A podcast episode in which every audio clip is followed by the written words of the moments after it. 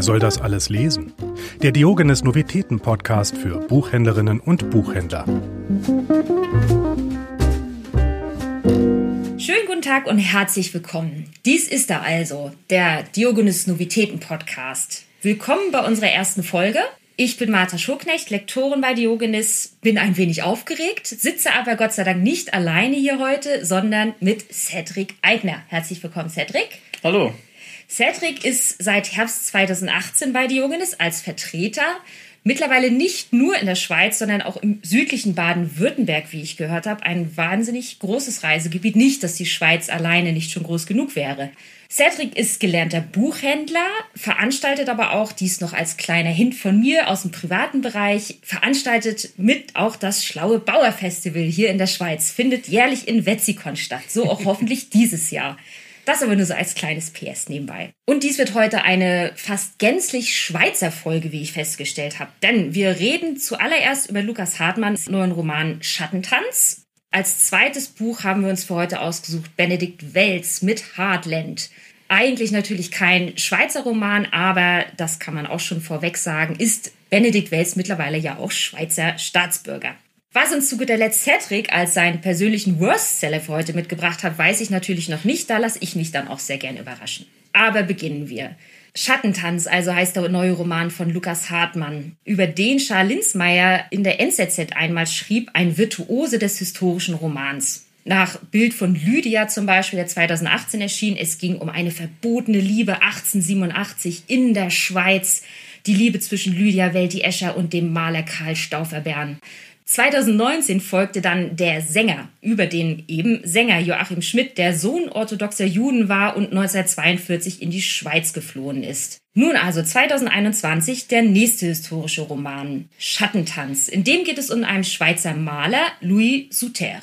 Er lebte 1871 bis 1942, fing alle möglichen Studien an, von Ingenieur über Architekt, dann Geige und Komposition, bis er schließlich gar nicht mal so alt in einem Altersheim im nördlichen Jura landete und dort eigentlich recht jung und recht vereinsamt verstarb.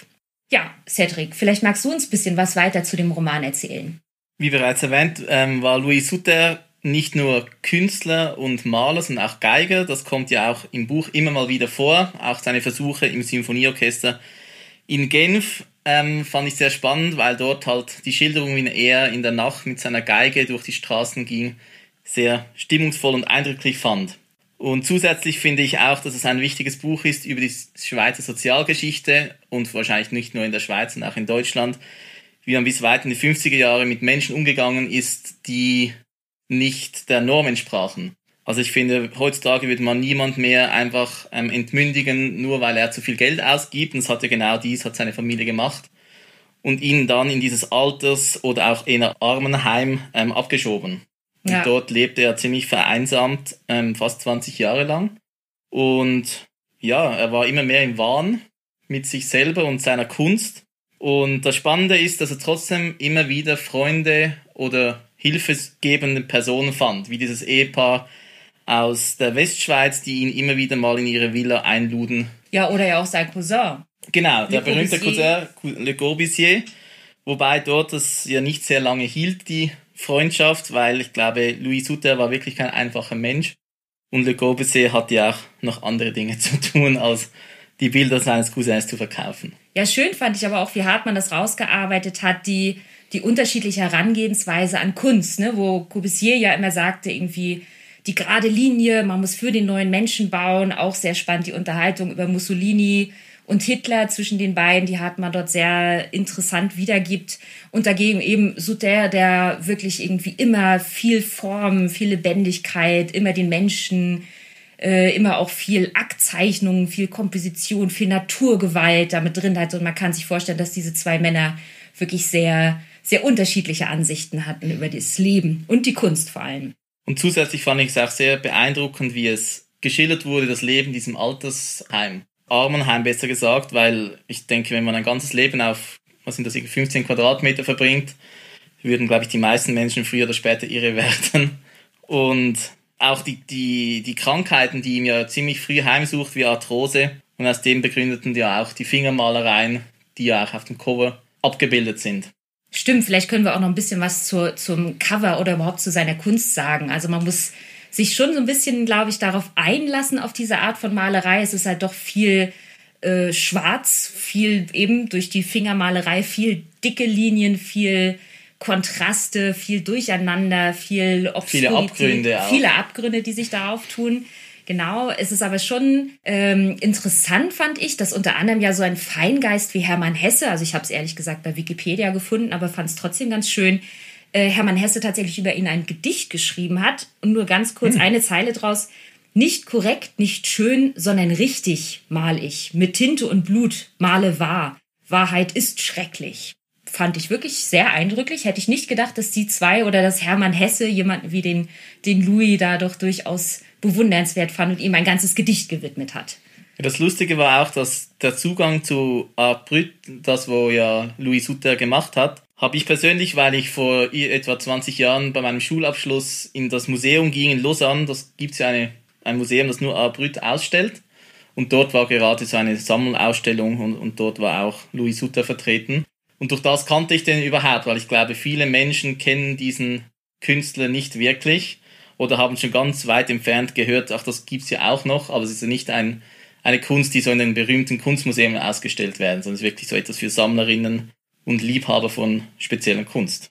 Ja, wunderbar. Vielen Dank, Cedric. Ich glaube, da haben wir jetzt den Inhalt des Romans äh, ein bisschen aufgedröselt. Es geht also um einen Maler, es geht um berühmte Unterstützer, es geht um seinen vereinsamten Tod dort in diesem Armen- und Pflegeheim im nördlichen, im nördlichen Jura.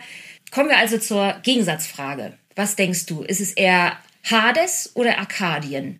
Eher der Eingang zu Hades.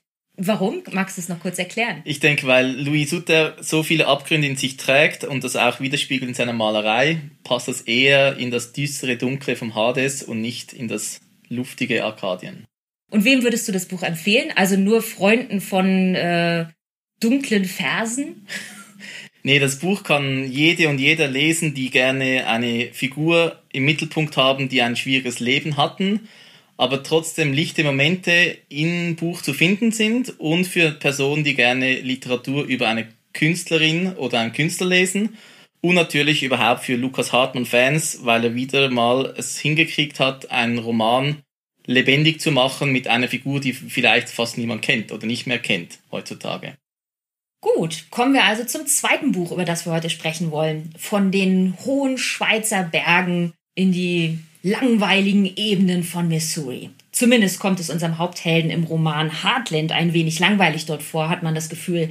Es ist 1985, es sind Sommerferien. Sam, unser Hauptheld, hat eigentlich leider nicht viel zu tun und auch nicht viele Freunde, mit denen er sich treffen könnte. Dieses Leben oder diesen Sommer, den beschreibt uns Benedikt Wells in seinem neuen Roman, der ebenso heißt Heartland.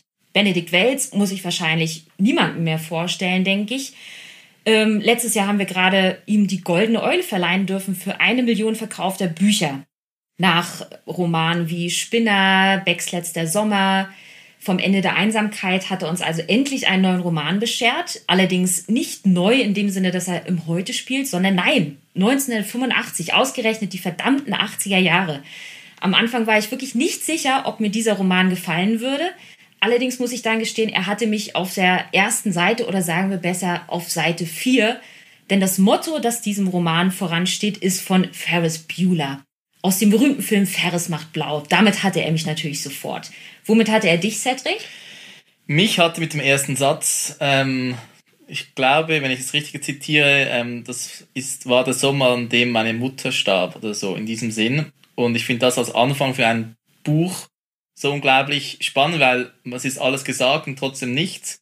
Und man weiß auch gar nicht, was überhaupt passiert ist. Man weiß von Anfang an, die Mutter stirbt in diesem Buch. Und das passiert ja auch, aber erst sehr weit hinten. Und mit diesem ersten Satz hat, hat er mich eigentlich und dann habe ich das Buch mehr oder weniger eine Nacht gelesen. Wir sind also in Missouri, in Grady besser gesagt. Ich glaube, beschrieben als Kleinstadt von, ich weiß nicht, 25.000 Einwohnern.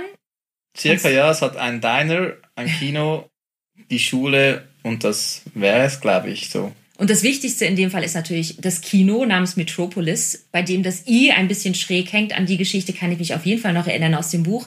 Und da fängt ja Sam an zu arbeiten. Sam kann man vielleicht auch kurz erzählen. Sam ist 15 und wird 16 im Laufe des Buchs.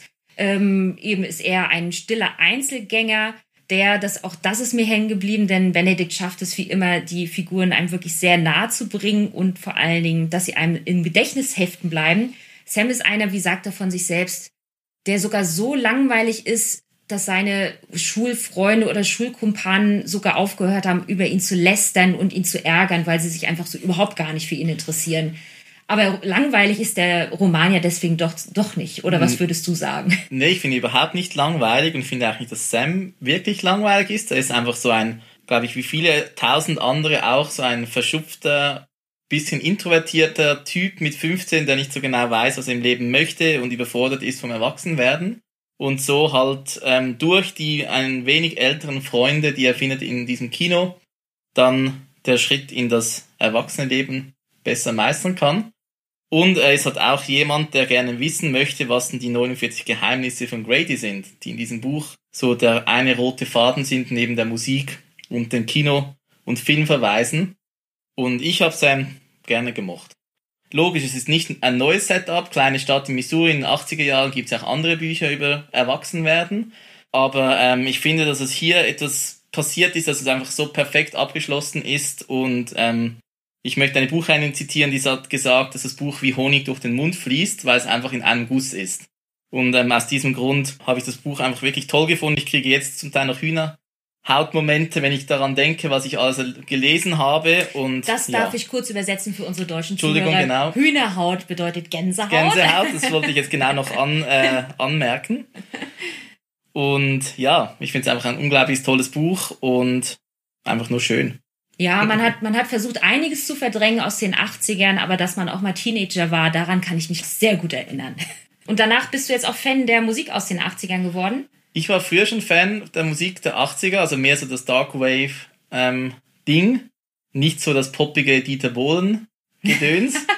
aber ähm, ja, 80er Musik, why not? Auch mit den vielen Synths. Perfekt. Ja, und, und jetzt, wo du schon sagst, 80er Musik, dann will ich dir natürlich auch die Gegensatzfrage zu diesem Buch auch gerne aus der Musikrichtung stellen. Ist es denn jetzt eher Kuschelrock oder ist es eher Heavy Metal? Ich glaube, es ist verträumte Dream Pop. Weder noch. Es ist nicht, es ist nicht Hard Rock, es ist nicht Kuschelrock, es ist in der Mitte, finde ich. Also es ist so, man kann es nicht auf, also Kuschelrock ist nicht nur, hat ja auch schlimme Momente im Buch. Ja, eigentlich ist die Frage bei Benedikt Wells fast schon überflüssig. Wem soll man das empfehlen? Denn irgendwie habe ich das Gefühl, den Benedikt kann eigentlich jeder lesen und alle lieben ihn. Aber Cedric, wem würdest du speziell Heartland in die Hand drücken? Ich würde es den jüngeren Leserinnen und Leser empfehlen, ab 16 Jahre, weil man hier einen perfekten Einstieg in die Werke von Benedikt Wells erhält. Und natürlich auch an alle, die das vom Ende der Einsamkeit geliebt haben. Und natürlich die, die ein Faible für die 80er Jahre haben, wie Benedikt Wells selber auch ob man jedenfalls lieber die Synthesizer der 80er mag oder doch lieber die kuschelrockige Variante. Gute Musik gibt es allemal. Benedikt Wells hat selbst eine Playlist zusammengestellt, die finden wir, Cedric, weißt du es noch?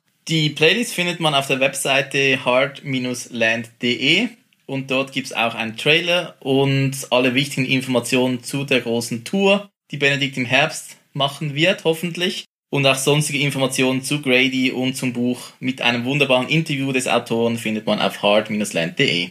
Ja, vielen Dank, lieber Cedric. Jetzt kommen wir eigentlich zu meinem auch für mich überraschendsten Moment dieser kleinen ersten Sendung. Welchen Worstseller hast du uns mitgebracht? Ich habe das wilde Leben der Sherry Matzner von Tracy Barone ausgewählt, weil ich finde, das Buch hat einfach einen extrem schweren Start gehabt Zuerst wurde der Titel geändert, dann wurde das Cover geändert und dies kurz vor dem Start des Buches im Handel. Dies hat dazu geführt, dass diverse Zeitungen den falschen Titel und das falsche Cover gezeigt haben. Und aus diesem Grund, ich finde das Buch einfach toll. Es ist, ähm, in welchen Roman findet man eine Hauptfigur, die drei verschiedene Berufe ausübt, und zwar so unterschiedliche wie Polizistin in New York, dann Mesopotamien-Wissenschaftlerin in Chicago und am Schluss noch Aussteigerin, Schrägstrich Künstlerin in Malibu. Also ich finde dieses Buch einfach toll. Ist ein großer amerikanischer Roman, der einen packt und im Sommer super geeignet ist. Und ist am 27. Januar jetzt 2021 als Taschenbuch erschienen. Und ich finde, diesen Roman muss und soll man lesen und nochmal eine Chance geben. Hätte ich ihn nicht schon gelesen, würde ich es spätestens jetzt tun. Cedric, dann danke ich dir sehr, dass du heute mein erster Gast gewesen bist. Es hat mir sehr viel Spaß gemacht, dass wir viel über die Schweiz, über die Halbschweiz und ein kleines bisschen über Amerika geredet haben. Hat wirklich unglaublichen Spaß gemacht, die Bücher mal in diesem Setting zu präsentieren. Und ich freue mich, wenn ich irgendwann mal in naher Zukunft wieder dabei sein darf. Das würde mich auch sehr freuen. Und wenn ihr da draußen auch nächsten Monat wieder Lust und Zeit habt, uns zuzuhören, am 23.03. wird es wieder um Neuerscheinung und einen Worstseller gehen. Bis dahin, alles Gute. Wer soll das alles lesen? Der Diogenes Novitäten Podcast. Abonniert uns jetzt überall, wo es Podcasts gibt. Für Fragen oder Feedback erreicht ihr uns unter podcast.diogenes.ch. Thank you.